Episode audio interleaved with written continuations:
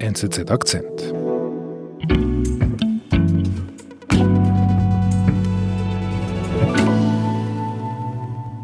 Ich bin David Vogel und bin Moderator bei NZZ Akzent. Bis zum 7. Januar wiederholen wir Akzentfolgen, die uns besonders in Erinnerung geblieben sind. Und für heute habe ich diese Folge ausgesucht. Ein Gespräch mit Reto Schneider, dem stellvertretenden Chefredakteur von NZZ Folio. Und zwar zum Thema Engpässe bei den Medikamenten zu Beginn der Corona-Pandemie. Ich muss schon sagen, es war für mich ein kleiner Schock, als es hieß, dass ganz alltägliche Medikamente, wie zum Beispiel Paracetamol oder Ibuprofen, rationiert werden müssen. Etwas ganz Alltägliches ist plötzlich nicht mehr verfügbar. Im Gespräch mit Reto Schneider wurde mir klar, bei den Medikamenten hängen wir am Tropf von China.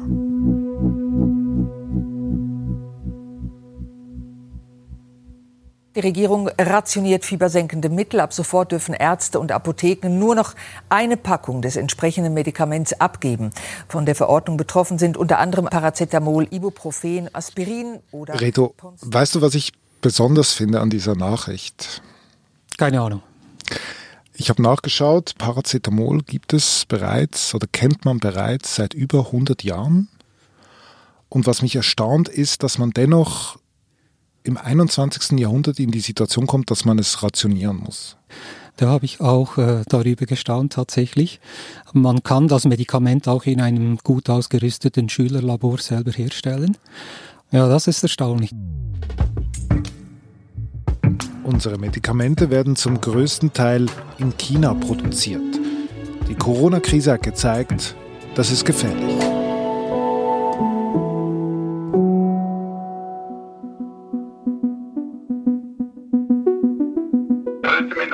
Ich bin da.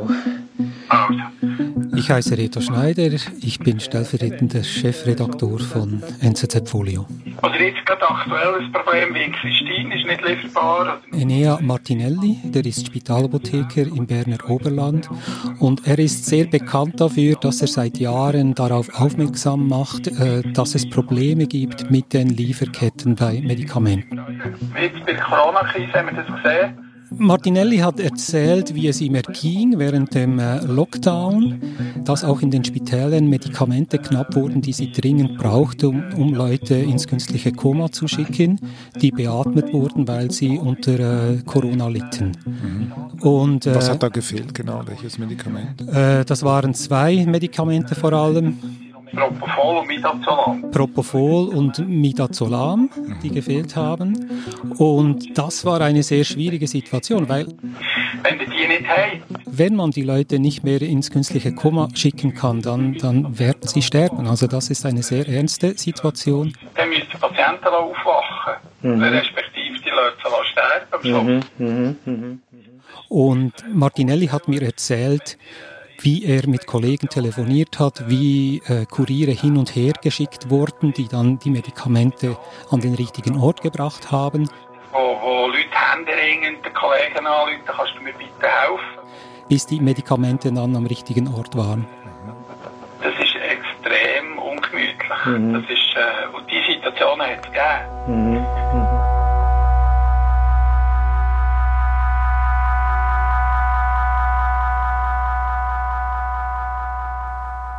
Kann das sein, dass Martinelli und andere Spitäler in Deutschland und in der Schweiz in so eine Situation gekommen sind während des Lockdowns?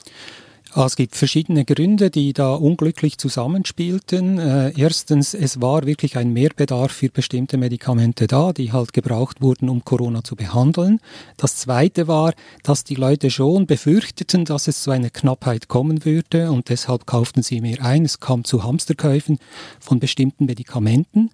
Dann konnten die Medikamente schlechter transportiert werden. Ich meine, die die Luftwege waren weitgehend geschlossen. Es war schwierig, überhaupt was zu bekommen. Und dann der vierte Grund, unglücklicherweise startete diese Epidemie genau dort, wo viele Medikamente herkommen, nämlich aus China. Die Fabriken waren geschlossen und äh, man kriegte keine Medikamente mehr raus. Mhm. Also wenn wir jetzt das runterbrechen auf Paracetamol zum Beispiel, es gibt keine einzige Fabrik in Europa, die Paracetamol herstellt. Das ist korrekt so. Die letzte wurde 2008 in Frankreich geschlossen, weil sie gegen den, die Konkurrenz aus äh, China nicht mehr ankam.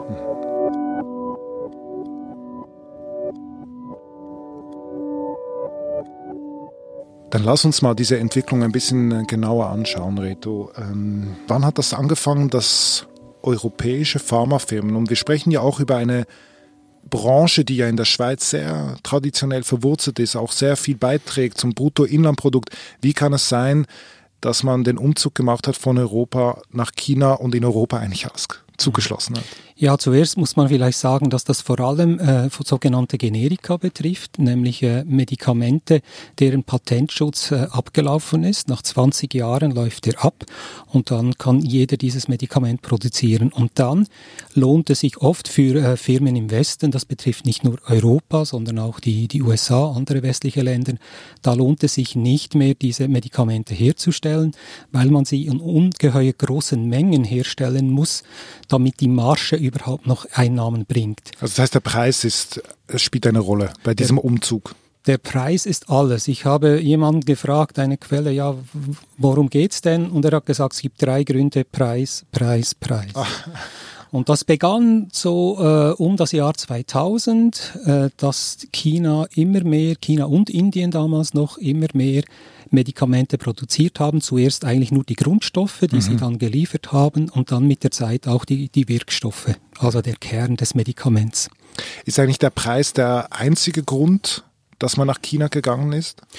Es ist nicht der einzige Grund. Es gibt auch, also jemand hat mir gesagt, ja, wir wollen lieber die Dinge nicht hier haben, die explodieren. Mhm. Ein Grund war auch so das zunehmende Umweltbewusstsein im, im Westen. Das begann schon 60er, 70er Jahre. Da kriegte die Chemie einen schlechten Ruf, auch es studierten auch weniger Leute äh, Chemie und man wollte eigentlich auch gewisse äh, schwierige Reaktionen mit giftigen oder sehr explosiven Stoffen, die wollte man dann auch ein bisschen loswerden. Und da haben dann auch europäische Firmen immer mehr eigentlich von dieser Chemie abgebaut und die Chinesen haben sich da nicht nur äh, die Produktion aufgebaut, sondern auch das Know-how. Mhm. An, an, chinesischen Universitäten gibt es große Abteilungen für äh, Fluorchemie zum Beispiel. Also wenn wir jetzt einmal diese Generika-Produktion anschauen, wie viel Prozent stammt aus China? Das ist interessant. Ich habe das lange versucht herauszufinden. Es gibt nur sehr ungenaue Zahlen, was damit zu tun hat, dass auf einem Beipackzettel gar nicht stehen muss, wo ein Medikament herkommt. Mhm. Die Schätzungen gehen von 80 Prozent aus. Also 80 Prozent kommt aus China und Indien. Mhm. Interessant daran ist, dass wiederum Indien auch 70 Prozent von der Rohstoffe und, und Wirkstoffe aus China bezieht. Das heißt, selbst Indien ist abhängig von China. Okay, also man kann einfach sagen, um die 80 Prozent der Generika-Medikamente weltweit stammen so, aus China. So ungefähr kann man das sagen. Wir sind gleich zurück. Es ist so eine Sache mit der Wahrheit. Wir würden sie gerne für uns pachten und hätten gerne die eine Deutung, die allen alles erklärt. Doch diese existiert nicht. Das ist auch gut so in einer offenen Gesellschaft. Bei der NZZ ist keine Wahrheit unangreifbar. Journalismus. Punkt. NZZ.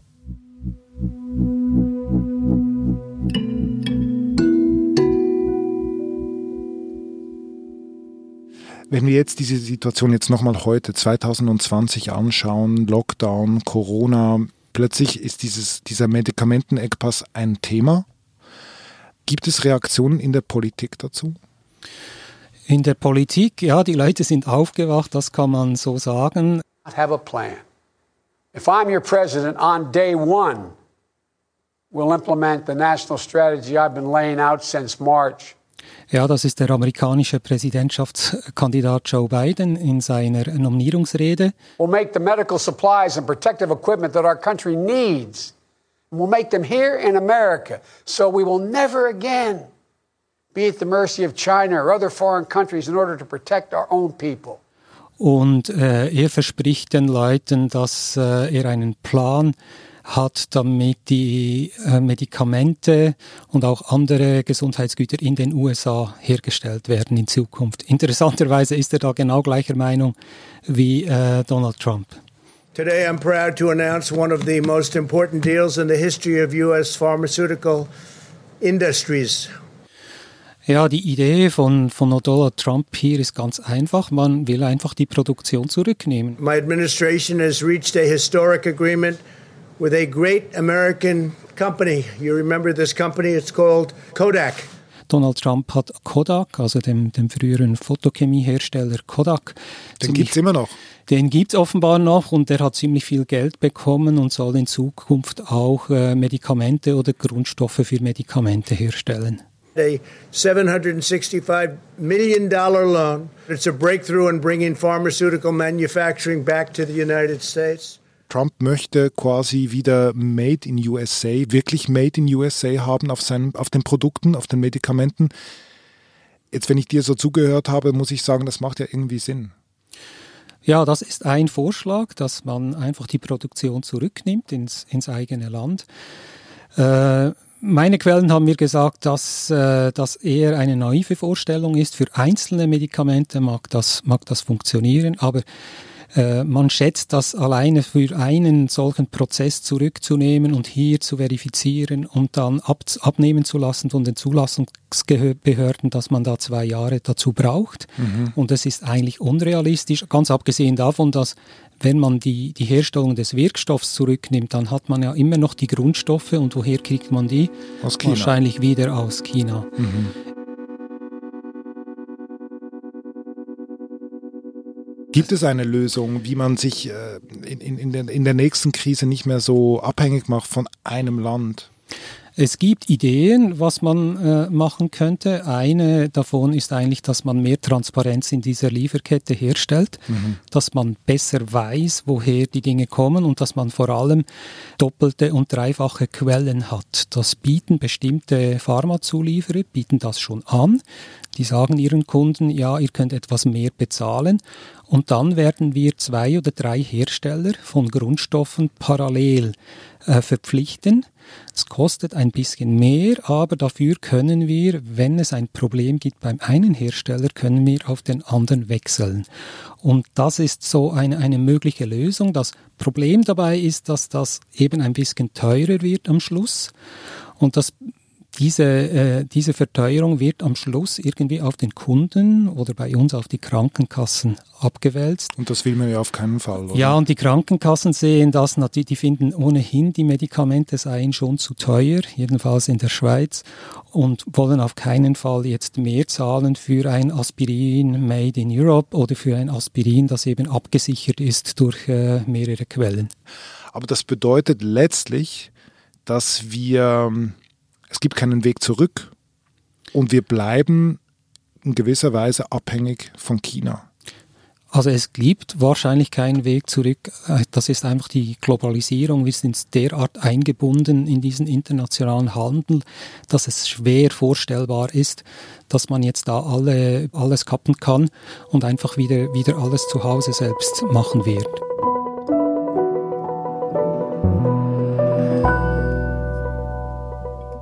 Das war Reto Schneider, stellvertretender Chefredaktor von NZZ Folio. In der Schweiz hat sich die Versorgung mit lebenswichtigen Medikamenten unterdessen, laut Auskunft des zuständigen Bundesamts, stabilisiert.